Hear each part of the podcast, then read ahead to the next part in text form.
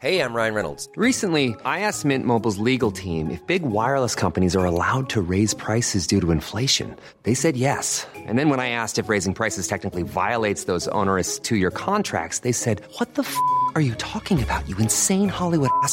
So to recap, we're cutting the price of Mint Unlimited from $30 a month to just $15 a month. Give it a try at mintmobile.com slash switch. $45 upfront for three months plus taxes and fees. Promo rate for new customers for limited time. Unlimited more than 40 gigabytes per month. Slows. Full terms at mintmobile.com.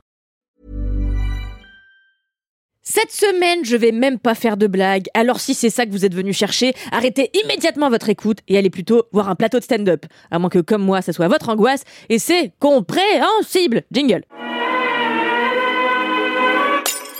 La grande question que je me pose depuis quelques mois et que j'ai déjà soulevée dans mon autre podcast NIMP, c'est existe-t-il d'autres actrices en France que Virginie Efira? Sérieusement, j'ai l'impression qu'elle est à l'affiche de tous les films et autant la mode des superstars de l'acting, ça me saoule dans la plupart des cas, autant souper de Virginie Efira matin, midi et soir, je n'y vois aucun inconvénient. Il faut dire que l'actrice de 46 ans s'est tout jouée, de la religieuse italienne pétrie de désir dans Verhoeven à la belle-mère effacée dans le dernier Rebecca Zlotowski. Celle qui a commencé à la télé puis s'est illustrée dans la comédie est aujourd'hui surtout abonnée aux drames intimistes où elle peut dévoiler toute l'étendue de sa palette d'actrices. Cette année, elle est à l'affiche d'un film qui a concouru à Cannes, j'ai nommé L'amour et les forêts de Valérie Donzelli, adapté du roman éponyme d'Éric Reinhardt. Alors personnellement, j'avais très peur de cette adaptation. Déjà parce que ma mère m'avait passé le bouquin il y a des années et que j'avais pas pu aller jusqu'au bout.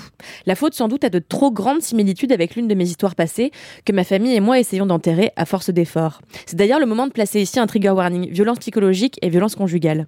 Si le sujet est sensible pour vous, n'hésitez pas à quitter cette écoute et à plutôt vous régaler du dernier épisode du seul avis qui compte sur La Petite Sirène. Promis, j'y fais plein de blagues sur le charisme inexistant du prince Eric et à la laideur des personnages en 3D. L'amour et les forêts, ça raconte l'histoire de Blanche, une prof de français qui tombe amoureuse d'un dénommé Grégoire lors d'une fête. Grégoire, c'est lui dire ce qu'elle a envie d'entendre. Il lui dit combien il la trouve belle, désirable, intelligente. Il la couvre d'attention, de compliments, lui propose des escapades amoureuses, des dîners, des promenades parisiennes. Et puis quand elle tombe enceinte, il lui propose, ou plutôt lui impose, de déménager. Blanche quitte donc sa Normandie natale pour s'exiler à Metz, aux abords d'une forêt, dans une ville où elle ne connaît personne. Blanche et Grégoire ont deux enfants.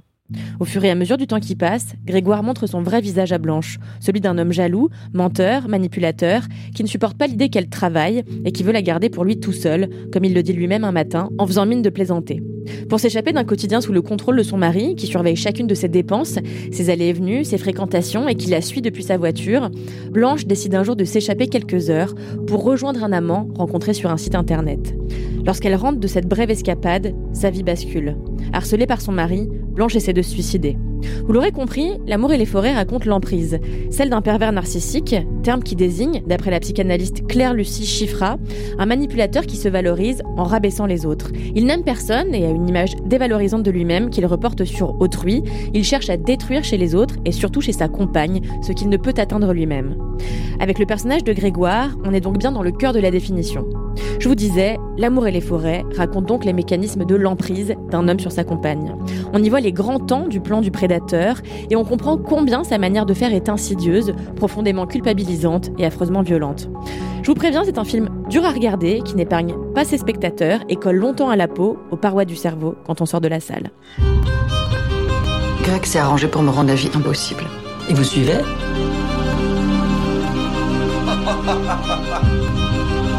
T'étais où? Je veux que tu répondes à la moindre de mes questions.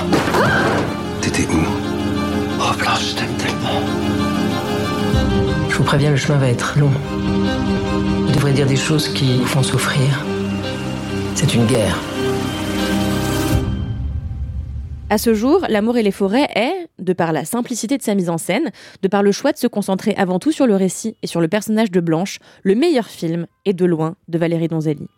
Un projet cinématographique qui a pris pas mal de liberté par rapport au support littéraire original, le livre étant en effet raconté du point de vue de l'auteur, ce qui a disparu dans le film, car le point de vue, c'est celui de Blanche qui raconte son histoire à une avocate.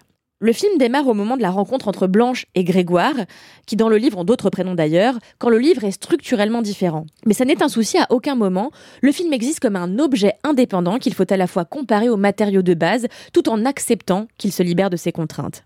En résulte une œuvre qui se concentre sur l'essentiel, sans phare et sans détour, une œuvre qui marque et qui méritait largement sa place dans la compétition officielle du Festival de Cannes 2023. une œuvre qui marque et qui méritait largement sa place dans la compétition officielle du Festival de Cannes 2023. Même si personnellement plusieurs éléments du film m'ont gêné, notamment les passages chantés, notamment les moments où les personnages dansent, ce qui me fait cringe à un degré stratosphérique, et j'ai l'impression que c'est un procédé non seulement un peu éculé, mais qui traduit aussi un manque d'idées au bout d'un moment. Euh, comment est-ce qu'on pourrait montrer de la complicité entre deux amants? Et si on les faisait chanter et danser? Euh, Franchement, moi je suis en couple depuis toujours avec différents types, et à aucun moment j'ai dansé un slow, parce que déjà, qui danse des slows en 2023 Bref, à part quelques éléments de mise en scène, j'ai trouvé l'amour et les forêts radical, profond et tellement essentiel. Mais si vous avez envie de passer un moment un peu léger, je vous conseille plutôt cette semaine d'aller voir Le Croque-Mitaine. Allez, adieu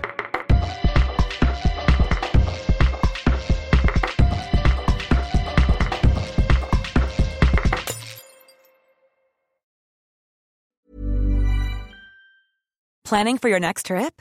Elevate your travel style with Quince. Quince has all the jet setting essentials you'll want for your next getaway, like European linen premium luggage options, buttery soft Italian leather bags, and so much more. And is all priced at 50 to 80% less than similar brands. Plus, Quince only works with factories that use safe and ethical manufacturing practices. Pack your bags with high-quality essentials you'll be wearing for vacations to come with Quince. Go to quince.com slash pack for free shipping and 365-day returns.